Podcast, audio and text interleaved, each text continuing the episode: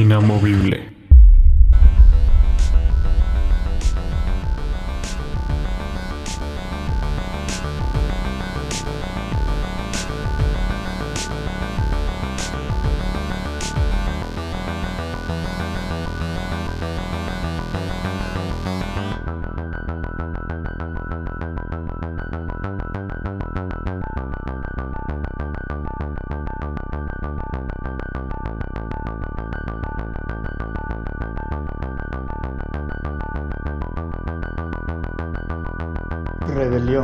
Los cielos y en la tierra.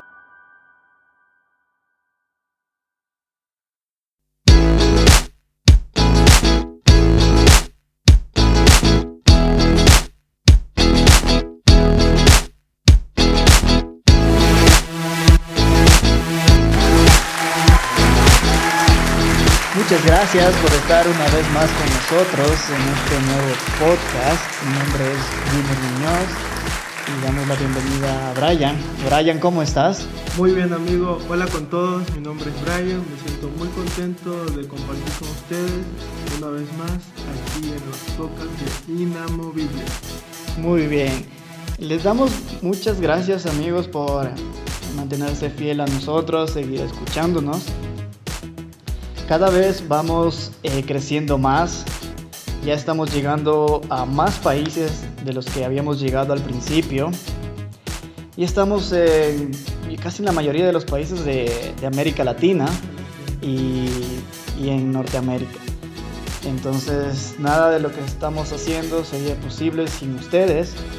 Y les incentivamos que sigan compartiendo, nos sigan en nuestras cuentas de Instagram.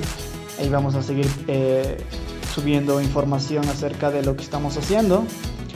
Y vamos a comenzar con el tema de hoy. El tema de hoy es acerca de la rebelión en los lugares celestiales y en la tierra.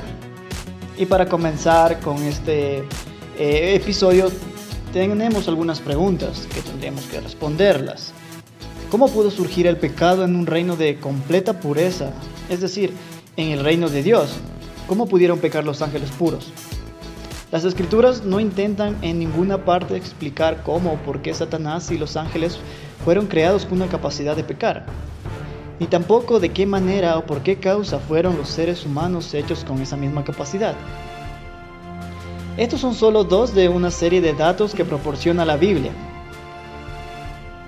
El primero y más importante de toda la Biblia se encuentra en Génesis 1.1.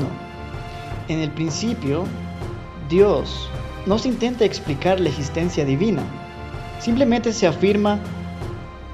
El segundo en importancia lo tenemos en el mismo versículo, que es creó los cielos y la tierra. Tampoco se da ninguna explicación del momento o del modo en que se efectuó la creación original. El tercer gran dato se encuentra en el siguiente versículo. Y la tierra estaba desordenada y vacía, y las tinieblas estaban sobre la faz del abismo, en el versículo 2.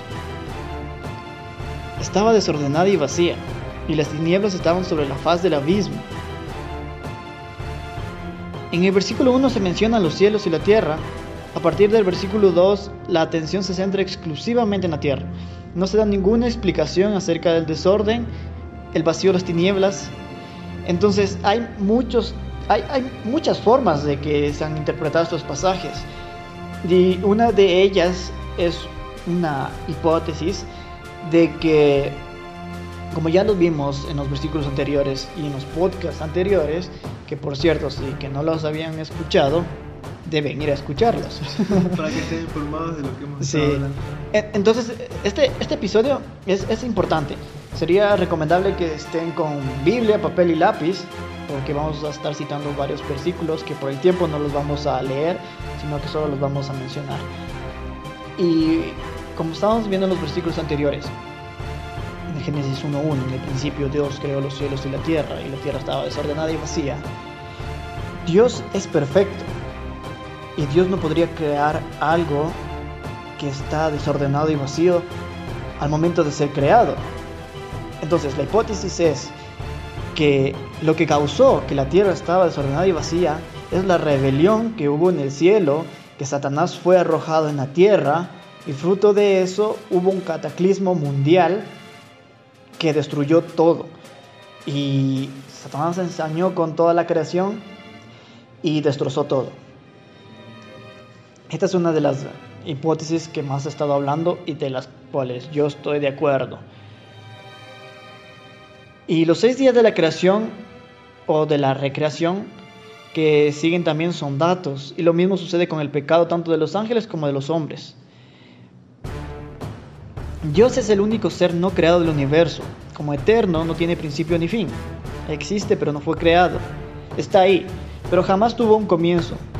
Siempre fue, es y será. Por lo tanto, Él y, y solo Él es absolutamente perfecto. Tiene mente perfecta, sabe todas y cada una de las cosas. Sus emociones son perfectas. Lo que siente es siempre lo que debería sentirse. Tiene voluntad perfecta. Siempre elige lo correcto. Ciertamente, por su propia definición como perfecto, no puede escoger el mal, no puede pecar. Sin embargo, todas las criaturas son imperfectas.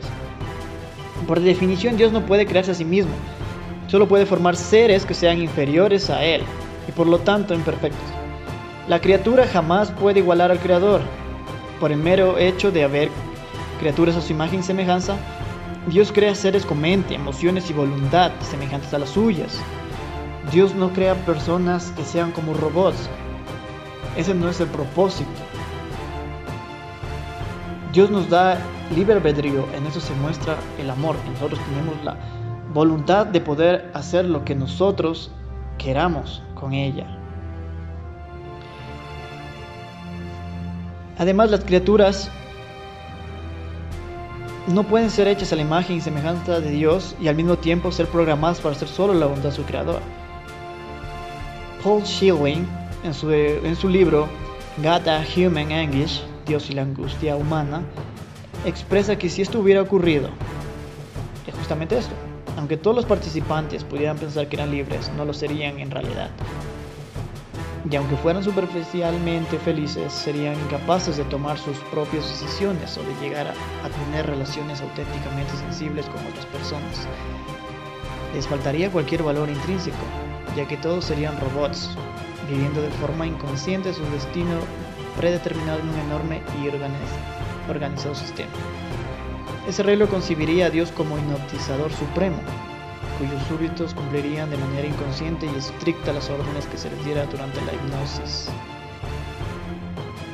Si eran realmente libres, no podía haber garantía alguna de que siempre fueran a escoger lo correcto.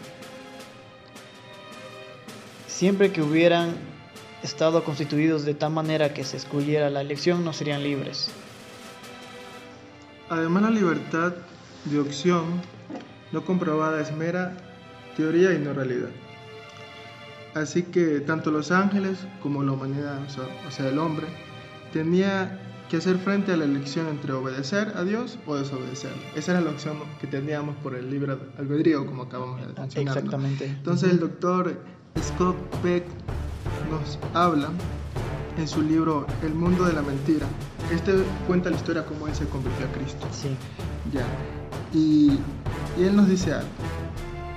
Para crearnos a su imagen, o sea, la imagen de Dios, nos concedió el libre albedrío, de modo que hubiéramos sido marionetas o maniquíes. O sea, si no, si no nos fuera el libre albedrío, fuéramos así eso. Muñequitos que él movía con los dedos y hacemos lo que él quería. Entonces no tuviéramos Claro, ese, ese no era el, el objetivo. Claro. O sea, no tuviéramos sus emociones, no tuviéramos raciocinio, no podemos pensar, no como un muñeco. un muñeco, Solo eh, estará la voluntad de la persona que nos esté manejando. Y ese es el objetivo. Entonces, eh, todo lo que pasó de la rebelión, el pecado de Adán, eh, era algo que tenía que haber sucedido por, la libre, por el libre albedrío que Dios nos dio. Porque si no nos hubiera dado libre albedrío, entonces no, no existiría eh, el pecado pero Dios por amor a nosotros nos da libre albedrío de poder hacer lo que nosotros queramos. Y ahí está la opción en que puedes buscar de Cristo o no puedes buscar de él. Aceptar su salvación, ¿no? porque eso es lo que te da el libre albedrío. Si tú en tu corazón deseas ser parte de la familia celestial o no. Sin embargo, con el, con el objeto de, de darnos el libre albedrío, tuvo que renunciar al uso de la fuerza con nosotros. Lo que acabamos de decir. Tú tomas las decisiones de lo que deseas hacer. No somos libres de elegir si tenemos una pistola en la espalda, pero... O me sigues o me sigues. o me sigues o me sigues. ya. Entonces, también a Lucifer. Claro, él también Ya, tiene él la, también, la- la- la Lucifer, libre- los ángeles tienen el libre albedrío, por eso vemos esta rebelión que es en, en el cielo, toda la, la batalla que hemos mencionado en los anteriores, en los anteriores episodios. El reino celestial, todos los ángeles fueron sometidos a la prueba de obediencia, aunque el relato de esa prueba no aparece en ningún sitio. Está implícito en todas partes. Aquellos que resistieron al engaño del ángel caído, probablemente de Lucifer, eso lo podemos encontrar en Isaías 14.2. Fueron confirmados en santidad, se les describió como los santos ángeles. Claro. Eso Al- hubieron como en ese tiempo nos da a entender esto que hubieron ángeles que fueron pilas y, y no se le creyeron a no se Satanás crean Satanás. aunque él, él surgió con sus mentiras diciéndoles ¿qué también les habrá dicho? no sabemos Es que es de preguntarse, ¿no? Porque ellos sabían a la- cómo era Dios de soberano y todo el poder que tenía. Y irse es como irte contra tu general sabiendo lo que te puede pasar. Entonces, los, a muchos ángeles, ¿cómo habrá sido el plan de él? ¿Cómo habrá conversado con ellos? Y ellos se han de haber puesto a pensar, no, pues si yo hago esto, me va a costar. Y, y la Biblia nos relata, vemos en Isaías, como las cosas en el 14.12, es como lo del ángel caído, ahora vemos de los ángeles que se han declarados santos. Entonces, claro dice- estos ángeles que no cayeron en las mentiras de Satanás que fueron pilas Yeah. eh, Dios los condecoró es como que cuando eh, un soldado va a la guerra y, y no muere en la guerra y, o hace algo heroico eh, este, este soldado es condecorado Condecorado. Y estos ángeles fueron de esa misma Ya, forma declarados decorados. Los ángeles santos. Esto nos habla en Marcos santos. 8:38. Ujú, Y muy los ángeles escogidos. En Timoteo, en 1 Timoteo 5:21 también nos habla de los ángeles escogidos. Ujú. Por el contrario, lo- los, los que fueron engañados y siguieron la rebeldía de Lucifer están ahora como, como su Señor confirmados en en su iniquidad. Según las escrituras, no hay provisión alguna para que ellos tengan lo que es la redención. La experiencia con, como ángeles confirman este hecho. Ellos odian a Dios y jamás se arrepentirán o buscarán su perdón. Ellos no van a retractarse de lo que pasó. Ya saben que están condenados, tienen que seguir haciendo su maldad y tratando de influir en lo que más pueden en el ser humano. Aunque reconozcan con terror que están destinados al, El lago de fuego. al lago de fuego, se hayan realmente confirmados en la maldad. El hecho de que la rebelión en el cielo se originara con el conflicto inicial de un ser angélico, o sea, de un ángel, Satanás o el diablo, como lo conocemos, a través de toda la escritura se revela como único propiciador del mal y, y- y de la tentación. Esto lo encontramos en, en estas citas bíblicas, en Juan 8:44, en Lucas 4, del 1 al 13. Ahí nos relata toda la situación que, les acabo de mencionar, más o menos viendo cómo es la estrategia de él. Además, siempre se considera al diablo como el señor de un ejército angélico, sobrenatural, maligno. O sea, es todo lo contrario.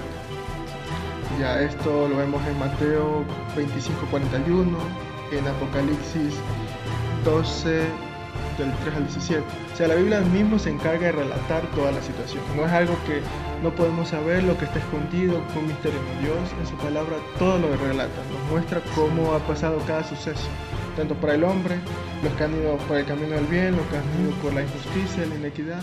Y así mismo nos muestra también por qué el enemigo, por qué el, como se lo denomina los Bel, fue, eh, fue botado del, del cielo, en pocas palabras. Ya. En su cola, con la que arrastró a la tercera parte de las estrellas del cielo, así los denominan los ángeles, y las lanzó sobre la tierra. Eso lo vemos en Apocalipsis 12:4. Tal vez esas estrellas representan los ángeles. Claro, aquí en esta parte nos está sí. hablando acerca específicamente de de ángeles. Sino que mira cómo los, los denomina como estrellas del cielo. Y la tercera parte. Y es la tercera parte, eso es un, es un gran ejército. Porque son millones. no es que son cientos, son millones, no sabemos si billones. Claro, porque Sí. podríamos hacer una comparación. De, de un, un billón, De un millón. la digamos. tercera parte. Entonces tendríamos que tomar ahí como, como, como cuatro partes. Porque específicamente no te habla de cuánta es la cantidad de ángeles que No. han sido creados, sino que solo te habla que fue la tercera parte. Ahora no sabemos si fue un billón, diez billones, cuántos serán, no lo sabemos. Pero aquí hace la comparación con estrellas. Sí. Entonces nos da una idea de que si que vemos, en- vemos al, al- al cielo en un día que no haya ningún tipo de contaminación o si vamos a, las montañas vas a poder ver las estrellas. O si tienes la oportunidad de ver algún video en YouTube de la NASA, De la galaxia. de las Ya. galaxias, ves que son... Son millones, millones de millones. y- Y tú quedas, wow. Wow, sí, Y, entonces. y te hace entender que también son estrellas. Sí, Fueron muchos. claro, eran. Prácticamente. Son ángeles de luz. O sea, los que están en, la, en el reino. Qué triste. ah, bueno, también aparece al mando de, del, del de principados, potestados. O sea, ya se comenzó a hacer un ejército completo. Y lo- Establecer su ejército. Sí, lo comenzó a establecer y lo divide en principados, potestades, gobernadores de las tinieblas Claro. de este siglo. Y, y Satanás siempre es el imitador. Siempre ha querido imitar a Dios. Porque ha querido ser como Dios. Y, ca- y tal como Dios tiene su estructura, Satanás también intenta imitar. Él copia todo. El anticristo, la bestia, el falso profeta, también es una- la trinidad de Satanás, se podría conocer. Y, y Dios también tiene su jerarquía de ángeles. Satanás también tiene su jerarquía, que se van dividiendo aquí en principados, potestades, gobernadores de tinieblas de siglos, espirituales, huestes espirituales de maldad. También tiene su ejército perfectamente organizado. Pero copiado de la imagen de Dios. O sea, todo el diseño Es, divino es lo como que- delincuencia organizada. Sí. es un plagio. ya. También tenemos lo que son dos clases de, mal en la Tierra. Esta rebelión cósmica alcanzó a la Tierra poco después de la creación del hombre y el mal que produjo. Eh, el efecto al universo en dos niveles, tanto el natural y el moral. Edward Carnell define el mal natural como todas, todas estas frustraciones de los valores humanos que son perpetradas, no por la libertad de acción del hombre, sino por los elementos naturales del universo. Sí. También nos dice que tales como la furia del huracán o la devastación de los parásitos. Nos pone como ejemplo.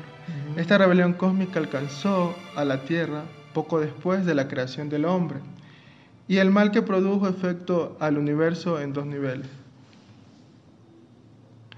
eh, que fue el, el natural y el, y el moral. Ya, un mal que se cuenta entre los mayores, entre los mayores es la muerte. Habla que es de su crueldad, el que golpea tanto al bueno como al malo, como el que la discriminación hacia un ciego o a una persona que tiene problemas Claro. en las piernas, un cojo, un Y, como se los y- este mal natural es lo que en las escrituras dice que la tierra gime. Y es lo que vamos, estamos viendo eh, repercusiones ahora que estos dolores de la tierra ha aumentado no aumentando. y seguirán aumentando más todavía. cuándo, Pero esto de aquí es como vemos aquí que hay por el mal natural. Entonces la tierra empieza a clamar, dice la venida de Dios. Sí, Y entonces por eso es que hay tanto desastre natural, tanto huracán, terremotos, ciclones, deslaves, inundaciones, pestes, enfermedades. Y, y eso en sí está cumpliendo las profecías que tú, tú dices y tú ves que cuando vean estas señales sabrán que el invierno está cerca.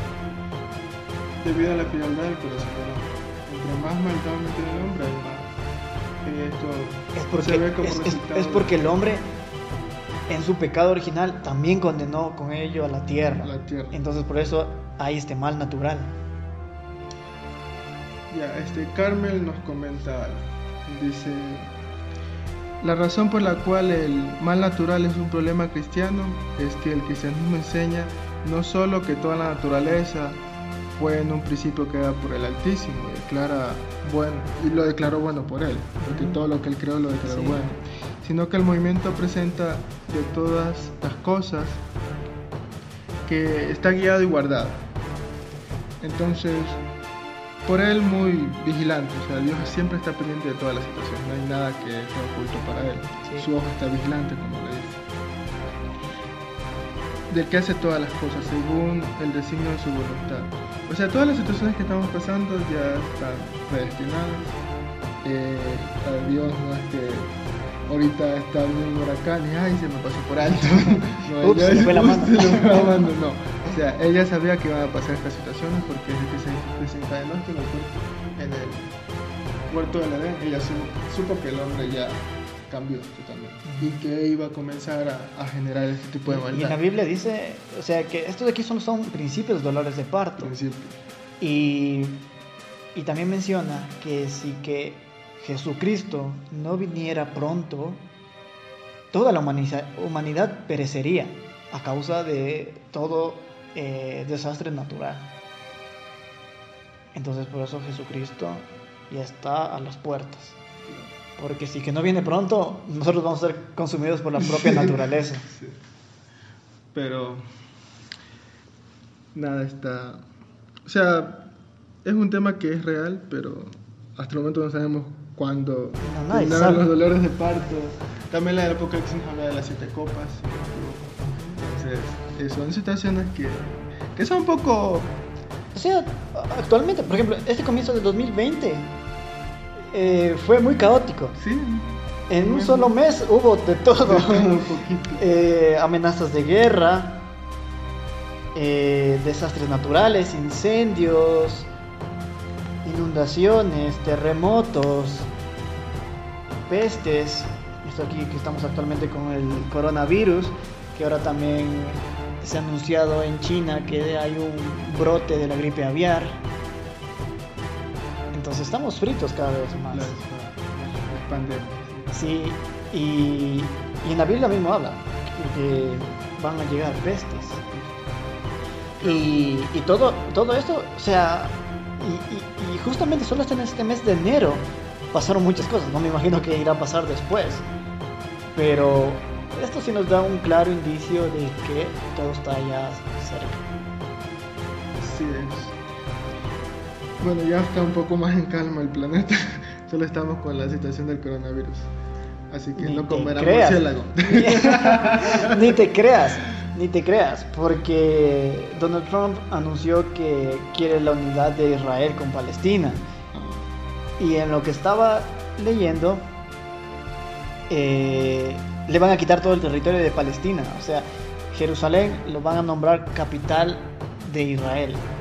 Y, y Palestina no quiere esto. Entonces están empezando a bombardear con Israel. Entonces no está tan, tan en paz.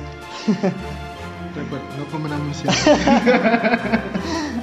Y ya. No, ve, aquí tenemos personas desde, desde China. No comerán murciélago. ya, Pero este- comes cuy. no, eso no como. La. Ya. Hamster. También tenemos otras. La Biblia nos, nos muestra esto, que de ninguna manera guarda Dios silencio sobre el mal natural. O sea, Él está sabiendo lo que está sucediendo. Desde el. Génesis hasta el capítulo 22 de Apocalipsis, fue- es toda una historia relatada por Él. Y a través de todo este relato bíblico que Él nos da, esta clase de mal ocupa un lugar prominente. O sea, desde el inicio de Génesis hasta el 22 de Apocalipsis vemos que hay maldad. Ha habido guerras, matanzas, ha un desorden total en la humanidad. eh, vemos las actitudes de las personas. Claro, pero ahí tiene que ver por la maldad eh, natural y por la moral. La moral, y hasta dentro de la misma iglesia, o sea, hablamos de los cristianos, un, un sinnúmero de, de doctrinas que actualmente existen y Hasta yo me... A mí me da de- miedo nomás escuchando las cosas que Sí. escucho. y cientos de religiones que también hay. Entonces, esa es una situación que ya está, ya él ya sabía que iba a suceder. Ya. Esta clase de mal ocupa un lugar prominente.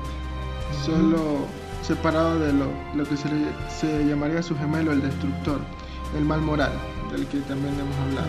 Sin embargo, la escritura no intenta explicar el mal natural fuera del contexto del mal humano moral. No dice nada acerca de la existencia del mal natural en el universo antes del nacimiento del mal moral en la experiencia humana. Carnell define el mal moral de la siguiente manera. Él dice que incluye todas las frustraciones de los valores humanos perpetrados por los elementos naturales del universo.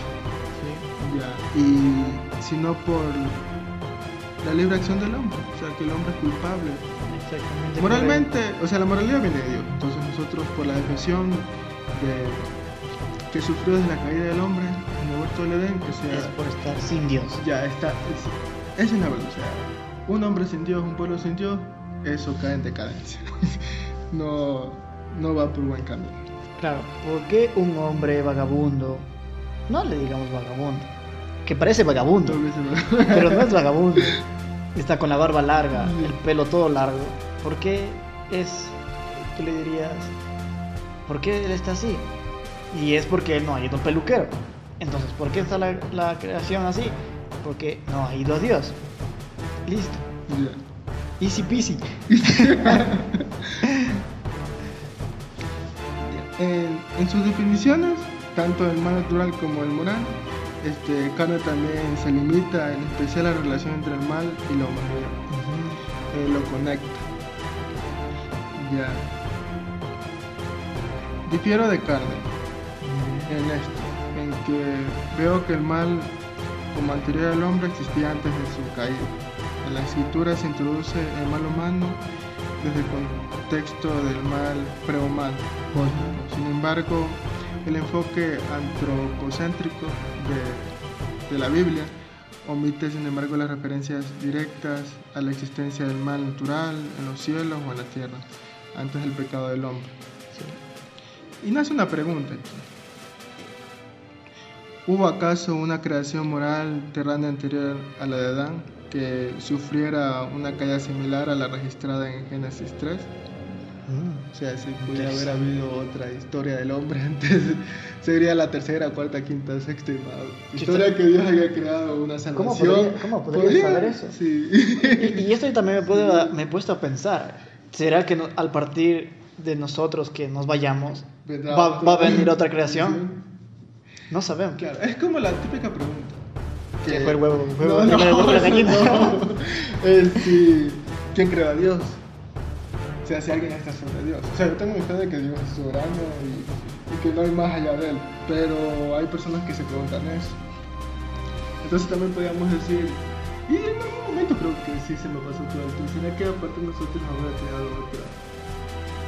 Si había habido otro planeta, cosas así. Siempre había... Sí, hasta, hasta yo me pongo a pensar, ¿será que Dios es, es Dios de este, este, este universo? ¿O hay otros universos más que hay otro Dios? Pero la Biblia es totalmente clara. Claro, yo amo a mi Dios que se llama Jehová, que es su Hijo, mi Salvador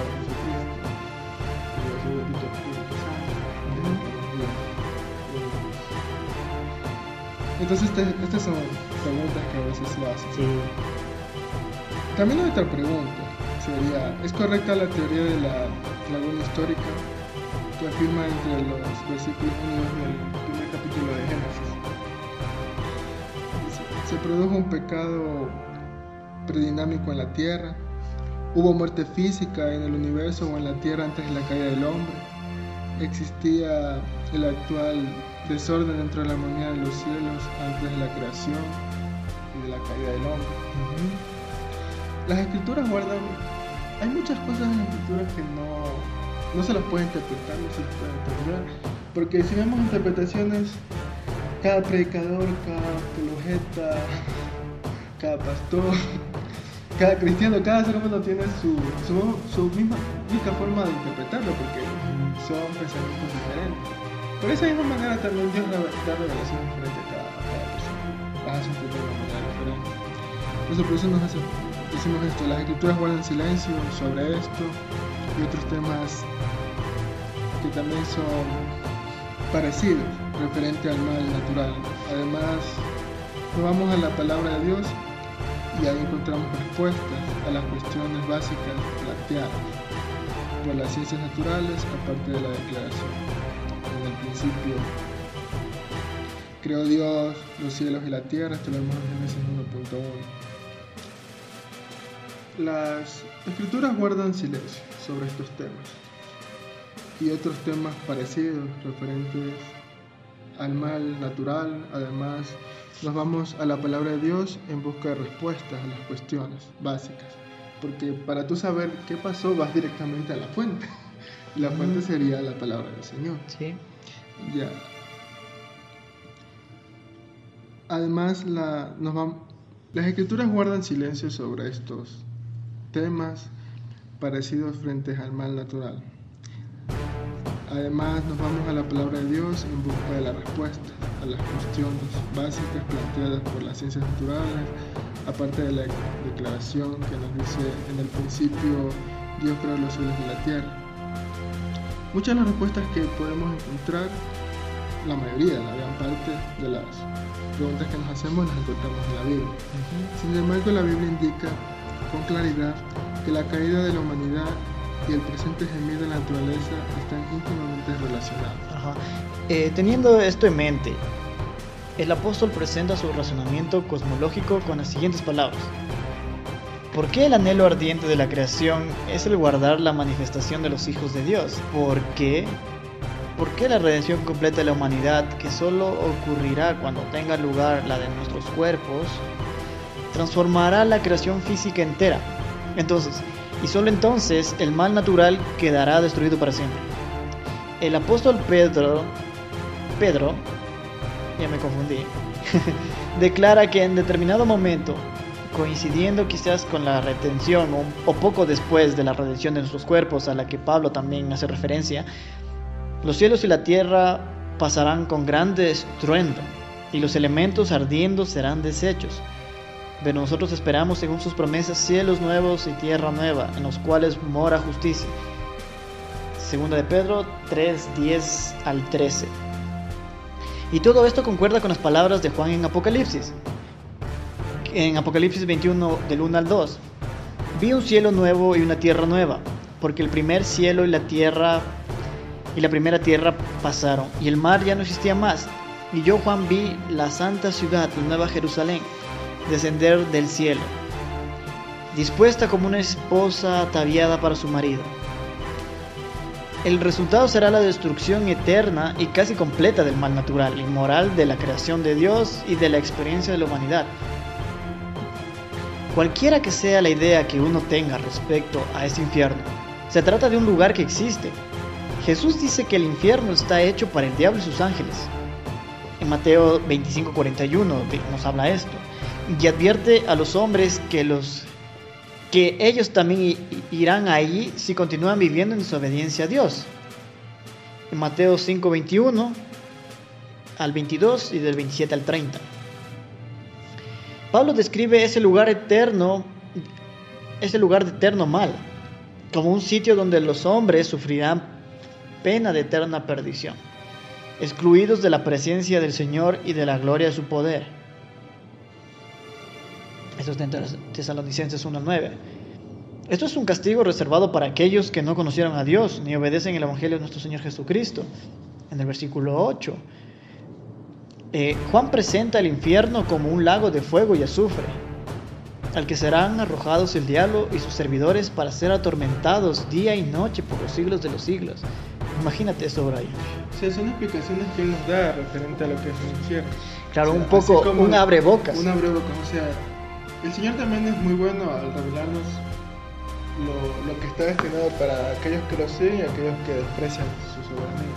Porque vemos que nos explica también cómo es el cielo. Pero mira que él se preocupa mucho por el, por el ser humano y un gran amor que nos tiene, que describe, si tú vas en la Biblia en el Antiguo el Testamento lugar de, de castigo, de tormento, como lo llaman. Entonces vemos, hablan del Seol, hablan de fuego y azufre, o sea, hay muchas descripciones que te dan una idea de será. Y hay veces hasta, en sí, el estar apartado de. Dios, sí, te asusta mucho, entonces La misericordia también de Dios veamos en esto que nos explica lo que está predestinado para los ángeles caídos y para las personas que, que desobedecen. Entonces no es algo que alguien excusarse yo no sabía. En la Biblia está, como hablamos anteriormente, como se dijo anteriormente, está ahí explica muchas cosas. Hay muchas cosas que, que están explicadas sobre las preguntas que tenemos referente dudas acerca de, de, la, de, la, Biblia, de las situaciones que están pasando actualmente, entonces podemos ahí encontrar respuestas. Porque muchas personas dirán, ¿por qué actualmente hay tantos desastres naturales? ¿Por qué la gente es así? ¿Qué está pasando? Hay tanta maldad. En la Biblia hay esas pequeñas y grandes respuestas incógnitas que tenemos. No nos crean, investiguen. y generalmente, inicialmente, el infierno no fue creado para nosotros, sino para Satanás y sus ángeles. Eso es lo que dice la Biblia. Pero Apocalipsis 20:10 eh, dice que la muerte y el Hades fueron lanzados al lago de fuego. Esta es la muerte segunda, o sea, dos muertes. Y el que no se halló inscrito en el libro de la vida fue lanzado al lago de fuego. En el versículo 14 al 15. Vemos un cuadro horrendo, muy gráfico y aterrador del mar, mal eterno que espera para las personas que no se hallaron escritos en el libro de la vida. El lago de fuego es obviamente un concepto paralelo de los, de los nuevos cielos y la nueva tierra de la, de la felicidad eterna. Ausencia perpetua del mal, misterio de misterios, no sabemos. y, con la entrada, y con la entrada de la humanidad en el conflicto entre los dos reinos, con la entrada de la humanidad en el conflicto entre los dos reinos, la antes exclusiva rebelión cósmica se convierte en una contienda cósmico-terrenal.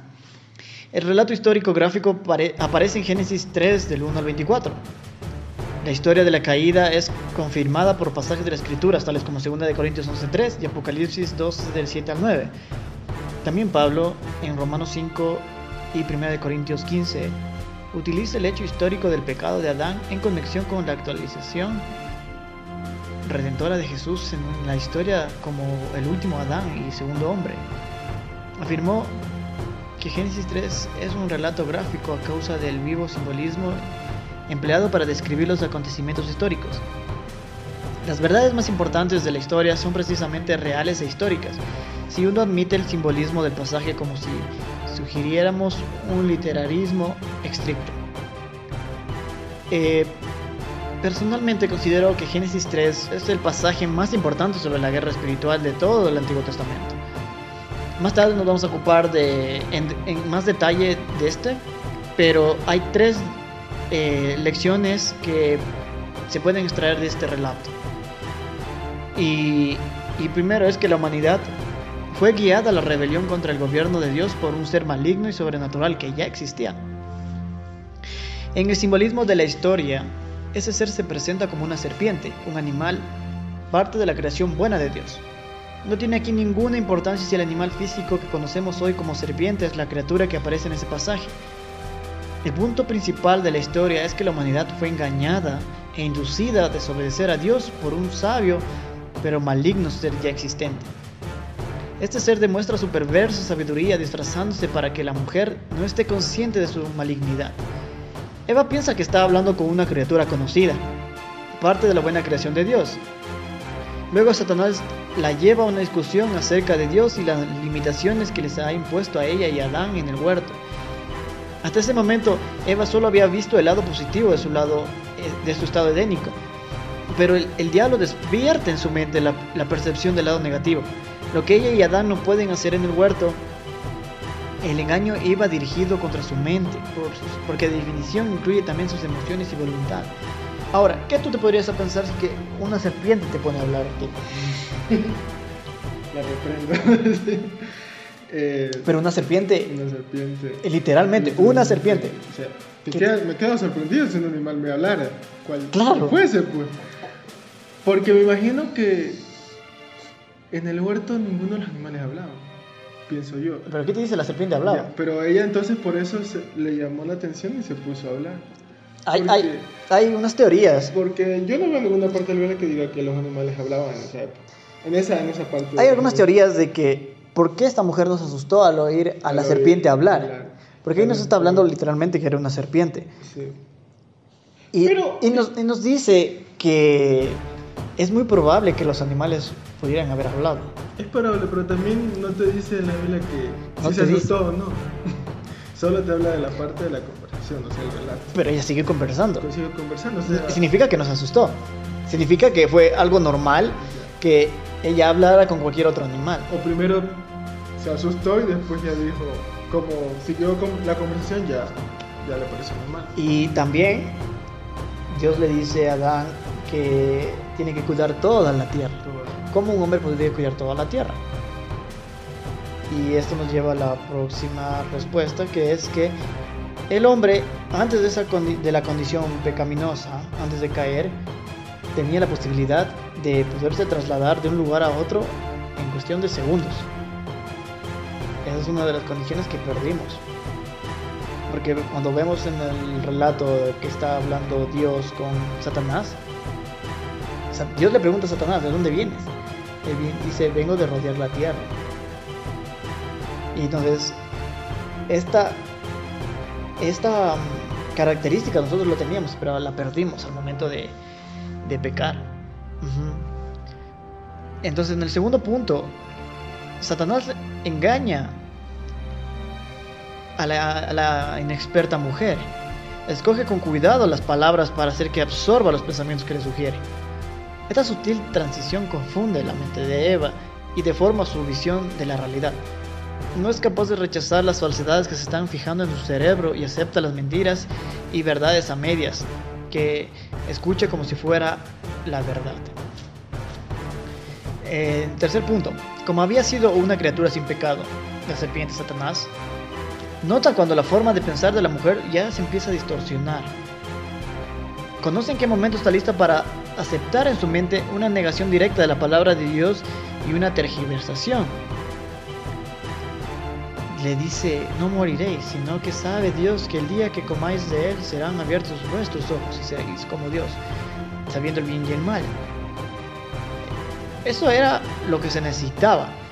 Ahora el engaño estaba ya totalmente completo.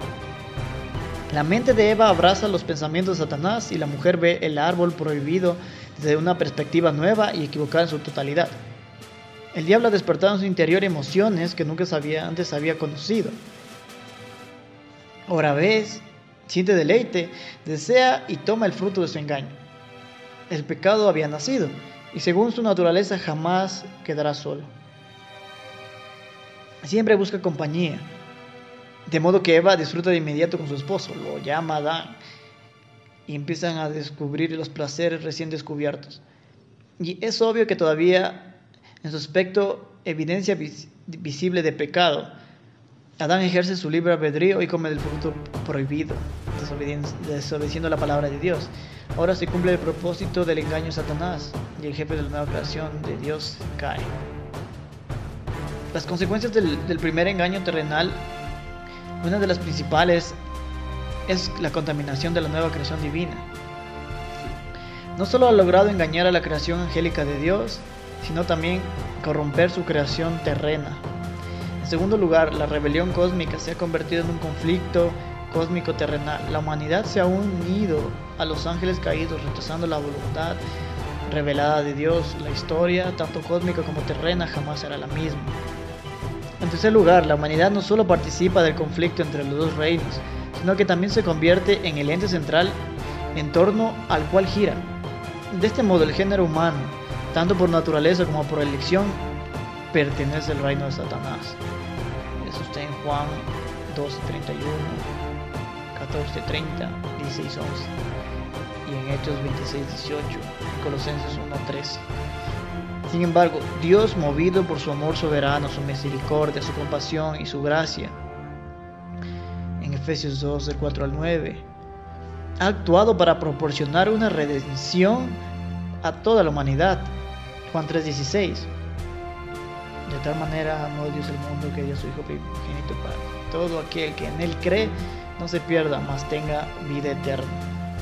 El enemigo de Dios, después de engañar a la raza humana para que le siguiera en su independencia de la voluntad divina, se convierte en su enemigo mortal, ni por medio de sus huestes demoníacas resiste al programa de redención del Señor para la humanidad.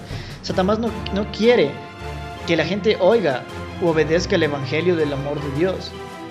Hace todo lo que esté en su mano perversa para ponerse la extensión del Evangelio a las naciones.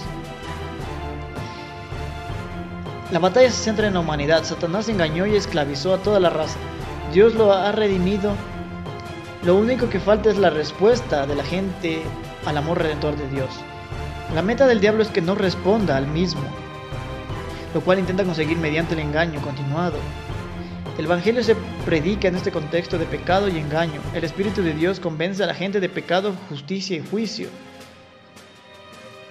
E-, el enemigo contraataca para mantener en esclavitud constante. De este modo, repetimos, la humanidad en cierto sentido no solo participa en el conflicto entre los dos reinos, sino que es el personaje central a cuyo alrededor gira el mencionado conflicto. Satanás asalta la mente del hombre y de la mujer con mentiras continuas. La gente así engañada se convierte a su vez engañadora y difunde las mentiras del diablo a escala mundial al asumir inconscientemente la naturaleza de su mortal enemigo. Como ya hemos visto, ya nos escucharon. Satanás siempre está luchando por arrebatar almas para llevarse con él. Es como un ladrón que ya está en sus últimos minutos, la policía está fuera del banco y, y toma rehenes. Y a él ya no le importa nada. Lo que quiere es añadir minutos de libertad. Entonces toma rehenes y, eso es lo que están personas cautivas, porque están siendo rehenes de Satanás. Los tiempos están cerca, hay que rendir cuentas a Dios, volvernos de nuestro mal, de nuestro pecado y volver a la senda antigua. Volver al amor redentor de Cristo, sea cualquier cosa que tú hayas hecho, Dios ya te ha perdonado. No hay pecado grave que Él no te pueda perdonar. Juan 3:16 dice que Él amó, al mundo de una manera tan inmensa que entregó a su Hijo único, su único Hijo, a morir por ti y por mí, por nuestros pecados. Y todo aquel que en Él cree no se perderá, sino que tendrá vida eterna. Y es aquí cuando tú puedes saber que estás escrito en el libro de la vida. Vimos que las personas que no se fueron inscritas en este libro fueron arrojadas al lago de fuego. Si Dios te está hablando en este día o si nos escuchas por primera vez y quieres volver de nuevo al redil te apartaste por mucho tiempo, pero tú eres una persona que Dios te ha escogido, que Dios te ha llamado y Dios te está hablando en este momento. Donde sea que tú nos estás escuchando, Dios te está llamando. Con todas las señales que pudimos mencionar anteriormente, todo lo que está pasando actualmente no es un producto de la casualidad, son profecías que se están desatando están abriendo el camino al regreso de este gran rey. Ya no hay tiempo. Tenemos que arrepentirnos y volvernos a Él.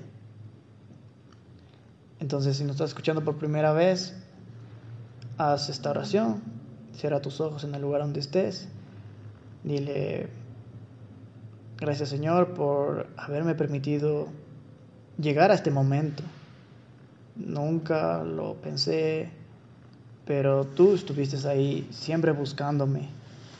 Y quiero volver a ti, me arrepiento de toda mi maldad, confiesa todos tus pecados, Él te escucha. Y dile que aceptas a Jesucristo como tu único Salvador y Redentor.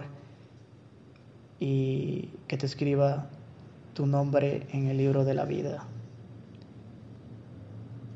Felicidades, así que en este momento hiciste esta oración. El Señor totalmente te ha perdonado. No hay ningún argumento en contra tuya, eres totalmente libre. Entonces, amigos, así es como terminamos este, este episodio más. Les agradecemos por haber llegado hasta este momento. Estamos infinitamente agradecidos y, y compartan este podcast, suscríbanse en, nuestras redes sociales. En Instagram estamos como Inamovible FM, en nuestras cuentas personales Junior Stan M. Brian todavía tiene unos problemas con, con sus redes sociales. Después, cuando ya esté más activo, le pueden ahí seguir. Seguir, ahí van a conocer. ahí lo van a conocer, eh, ese papurris. Eh, lo que tratamos es de buscar que todos hemos pasado por situaciones. Eh, personalmente fue una persona que me alejé del Señor. Eh, ya ahorita arrepentirme, o no, más que todo no arrepentirme, sino seguir con ese dolor ya, ya no existe. Ya la obra magnífica del Señor en mi vida ha sido muy, muy buena. Pero lo que yo les puedo decir es que nos sinceremos con el Señor. Sea cual sea tu dificultad, así sea que no te hayas apartado, pero sé consciente y dile al Espíritu Santo que te guíe y Él te va a mostrar las situaciones que estás pasando. Uh -huh. Y lo que te vuelvo a repetir, sincérate con el Señor. Cual sea tu situación, cual sea el pecado oculto que puedas tener, eh, el dolor que hay en tu corazón, Él está dispuesto a, a, que tú se lo digas. Dios está sabiendo lo que te está pasando. Uh -huh. Él sabe cada pensamiento, sea bueno o malo, lo que tú sientes, porque Él te creó, entonces Él sabe lo que tú sientes. La palabra nos dice que tenemos un sumo sacerdote, que también se hizo hombre para saber cuáles son nuestras dolencias, lo que estamos aconteciendo, lo que nos pasa. Entonces, Jesucristo sabe lo que tienes, sabe lo que te sucede. Él no, no es que no te entiende, te entiende muy bien. Y eso es parte de su misericordia y la gracia que tenemos. Sincérate con el Señor y tomará su tiempo, pero estamos en un proceso del día tras día, de ir cambiando, y entre más nos acerquemos a Él, vamos a ver más de su amor. Esto lo hacemos para ustedes, para que conozcan más de estos temas y de cierta manera estén igual conectados con la palabra, porque nosotros, como pueden darse cuenta, damos muchos textos bíblicos donde, pueden, donde pueden escudriñar y de esa manera van aprendiendo más. Tomamos eh, autores que han sido muchos ateos o han tenido pensamientos distintos y que se han convertido al cristianismo. Entonces, todo es para un, un arrepentimiento sincero. Y los que estamos hablando somos dos jóvenes que, que amamos al Señor y que también hemos visto su gracia en nuestras vidas. Y tratamos de compartir con ustedes lo que el Señor ha hecho en nosotros y lo que hemos visto en otras personas. Todo es para gloria del Señor y gracias por escucharnos, gracias por seguirnos en las redes sociales y algún comentario, alguna duda, ahí están las redes para que puedan sí. mandarnos alguna pregunta. Por el momento les puede responder Junior, yo actualmente tengo un problema en las redes sociales. Pero muy pronto. Anda hecho el rico. muy pronto también podrán. Ya, porque ya tiene una fanaticada grande y han hecho el rico y ya no quieren ni contestar. Esa es mentira, ¿no? Entonces. Entonces, sí, si que tienen alguna pregunta o escuchan el podcast, compártanlo, etiquétenos y nosotros los vamos a estar compartiendo también en nuestras páginas. Entonces eso es todo amigos, nos vemos en el siguiente podcast. A la próxima.